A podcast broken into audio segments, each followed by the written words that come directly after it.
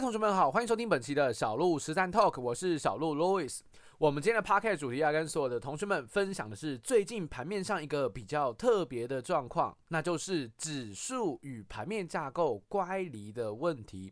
我想大家应该都知道，在大盘指数最近的表现，其实本周来讲的话是比较偏向于高档震荡的。台北股市从近期的波段低点，在十月底、十一月初的时候，来到一五九七五，一路的往上狂飙，来到一万七千七百四十三点，波段的涨幅已经高达了一千七百点、一千八百点之多。在这一段大涨的行情当中，我们始终会发现到都没有一个像样的回调，也都没有一个横盘震荡整理太久的时间。所以整体来讲的话，行情还是相对的强势，指数的表现依旧是亮眼的。但是如果你不是一个操作指数的投资者，你操作的是个股的话，你可能会发现奇怪，小鹿为什么本周的操作难度感觉高非常的多？好多的个股为什么明明是多方排列的，或者是明明昨天还很强，前天还很强的，但它却无法往上攻击，继续创下波段新高转强呢？到底是发生了什么事情？就让小鹿透过今天的实战 Talk 来带所有的同学们一起探勘喽。首先，第一点，我们来回顾一下最近的一个行情哦。台北股市之所以能够从一万五千九百点一路飙到一万七千七百点，是乃至于市场对于美国接下来的利率路径是有一个相当乐观的预期。我们都知道，在十二月十三号的时候，美国的联准会再度释出了最新的利率决议，宣告还是维持目前的高档利率，五点二五个百分点到五点五个百分点，利率水准还是相当的高。可是这都不是重点，因为大家早就已经能够预期，你现在利率是不会去做任何调整的。可是问题就在于说，在鲍威尔后续释出的展望里面，我们看到市场非常乐观，预期的降息。首次获得了美国的联准会官方的认证，鲍威尔很明确的跟市场沟通一个概念，就是说，OK，他认同明年会降息这件事情。这个对于金融市场来讲，还真的是蛮罕见的，因为基本上你去回顾一下，美国在呃升降息的时候，多半都是得看到一些数据，他才会做出相对应的动作。所以联总会常常被人家炮轰的点，就是说啊，你这个也太抵赖了吧，经济都已经下滑多久了，你才开始降息？或通膨已经高多少，你才开始升息？所以联准会每次都被人家就是 被被骂的点，就是真的是慢半拍啊。可是我觉得这一次联总会真的有去去调整这件事情，他领先的去跟市场沟通说，我们的利率要接下来要往下降。我觉得这对于市场来讲绝对是一件好事情，因为其实根据联总会或者是一些投资机构的研究啊，明年的经济状况可能会有一些软着陆的状况出现，也就是真的会有一些衰退哦，只是可能幅度不会说太大。那提早针对这件事情来做一个预防性的降息，我觉得也是相当好的一件事情。所以这也是我觉得联总会在这一次做的很棒的一个决策。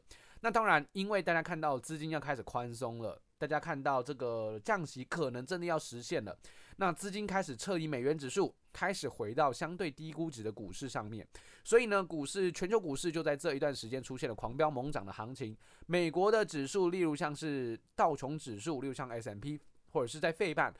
呃，S&P 还没有创历史新高，但是道琼跟费半已经写下历史新高了，所以显然市场的行情非常的乐观看待这一次的降息活动，有也也引发了国家股市出现了历史新高的好成绩，所以呢，市场的短线情绪跟波段的一个行情走势大概是如此。而市场呢，在本周出现了高档震荡的行情，其实老实说，也是因为短线的利多也都发表的差不多了哦。接下来你真的就是要去考验经济的状况到底如何哦，这是一个非常严肃而且非常的嗯现实、非常实际的问题，因为你没有办法做梦了，你接下来还是得看数据的部分到底有没有成长，还是经济数据开始要衰退。那也因此。我们也可以看到融资哦，散户筹码也因为最近很积极乐观的压住看涨，也让主力大户可能有开始缩手，不太想要积极的拉抬哦，他拉抬给散户去出，可能也非常非常的不舒服。所以呢，目前的行情还是比较偏向于在高档震荡当中，等待有新的消息面或者是刺激，让行情能够走出一个新的行情。不管是往上或者是往下，其实都是一个行情的波动。那这就是目前的一个行情的解读。第二点要来跟大家分享的是多空头排列加速的指标。从我们近期的行情，你会发现，就指数的角度而言，其实不是说太弱，对吧？它还是维持着一定的强势的横盘震荡整理的结构。可是为什么盘面的架构感觉怪怪的？好像大多数的个股轮动的速度太快，而且很多的个股甚至已经开始出现涨不动的状况了。到底发生了什么事？其实我们是操作个股的人，我们不是操作指数的人，所以只要指数没有大碍，指数没有太过的呃严重的问题的话，其实就很容易让个股出现轮动的表现。可是最近比较特别的是，指数就是给你撑在高档，可是盘面上多头排列加数越来越少，盘面上的空头排列加数越来越多。你可以在 Google 上面去搜索“多空头排列加速指标”这几个字。你就可以找到在 High Stock 或者是在玩股网都有提供相对应的指标，让大家可以去研究。就目前的多空头排列加速指标的话，你去观察，你就会发现到，对耶，小鹿指数明明没有什么跌，可是盘面架构已经大幅的萎缩。像是小鹿今天在录制我们 Podcast 的时间，短线的多头排列加速只有三十一个百分点。短线的空头排列加速有三十三个百分点，也就是现在盘面上，我们就数据论数据，空头加速比较多，所以空头加速比较多的话，行情当然很难操作啊。行情你就会感觉到怎么做个股都涨不动，怎么这么难做？所以当你看到短线的多空头排列加速指标它出现了这个微缩，甚至是死亡交叉的时候，你就得意识到盘面现在的操作难度绝对是非常非常高的。所以指数归指数，架构归架构，我们现在面临到的一个困局，大多数同学面临到困局就是，明明指数还不错，可是个股几乎都不好操作。而这个我们其实可以从多空头排列加数指标当中得到一个数据的结论。所以当我发现到数据不太对劲的时候，其实我在小鹿台股实战的 VIP 的社团里面，也就是我们 APP，我们 APP 的社团里面，我其实常常提醒大家，就是结构不太对。哦，结构是不太对的，所以你一定要提高警惕。现在的行情绝对是不好操作。其实我觉得在震荡盘整的格局当中，大多数的交易者都会面临到一种过度交易啊，或者是面临到一些不知道该怎么应对的这种心态或者是情绪。其实老实说，在这段时间呢、非常非常容易让你把你在趋势盘里面所赚到的获利全部吐回去市场，因为这段时间肯定是比较难操作的。那既然比较难操作，你当然就会有一些嗯，可能不甘心啊，或者是想要凹回来，甚至是不停损的一个状况。那其实会让你之前的获利几乎是打水漂的。所以在这段期间当中，反而更加考验的是投资者你的心态、你的稳定性，还有你的操作逻辑，到底有没有一个标准来去做运作。所以架架构当然不好，所以我们在操作上一定要记得警惕哦，关注风险的一个提高。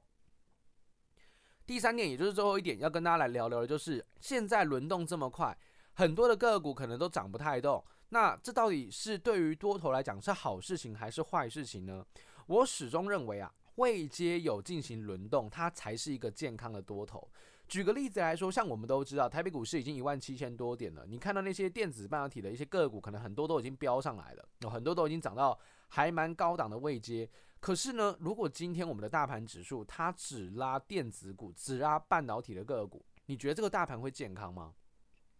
好像也不会很健康，对不对？因为就是特定拉抬那几个板块，那市场就会相当的畸形。因为除了这几个板块之外，其他全部都没有涨。那这对于大盘要维系长久的高档位阶是有疑虑的，因为大多数的个股并没有一起涨，所以整体的大盘位阶并没有跟着整体的股市状况去做调整。好，这是一个比较大的问题。所以我反而觉得说，现在电子半导体涨到一个位阶，然后开始震荡，开始洗刷，我觉得是好事情。你也可以看到，最近的钢铁股、最近的航运股也都开始从低档翻扬上来。或许他们是凭借着一个消息面的利多来把它往上推升的。不过在钢铁业来讲的话，其实蛮多的钢铁大佬都试出一样的看法，就是明年基本上很有机会去往上做积极的突围。尤其是中钢的总经理最近也说了嘛，钢是明年可能会用喷的。所以其实这些呃经济面的数据或者是财务面的数据。的展望都让市场认为说，其实景气好像也真的在翻扬。那你去看看中钢，你去看看这些钢铁股的位阶，或者是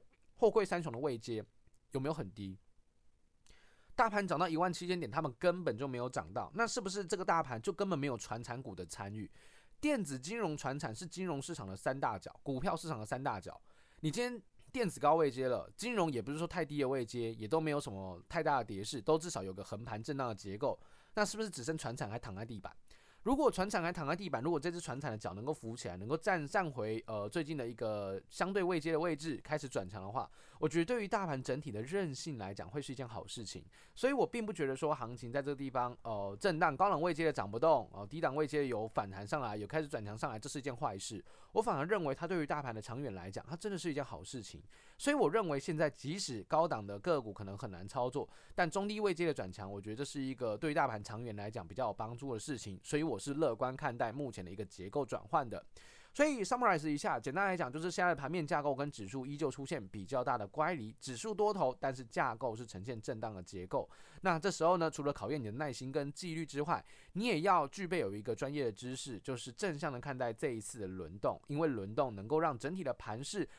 呃，结构性整体的转强，那对于未来长远发展的话，它其实是有利的。那我觉得是乐观看待。那当然，如果你在这段时间当中，你还是不知道该怎么选股，不知道该怎么操作，行情可能常常卡关的，其实你也可以参考善用一些工具，例如说像是我们小鹿台股时代的 APP。在 APP 里面有教学非常专业的交易逻辑，还有我们的交易 SOP，我相信可以帮助大家在行情震荡没有标准可以遵循的时候，去建立你的交易标准，有有助于你的交易的稳定，还有你的交易信心的提高。那希望我们今天的 Podcast 内容有帮助到大家。那最近天气也非常的寒冷，大家一定要注意自身的保暖。我们就下次的 Podcast 内容再见，拜拜。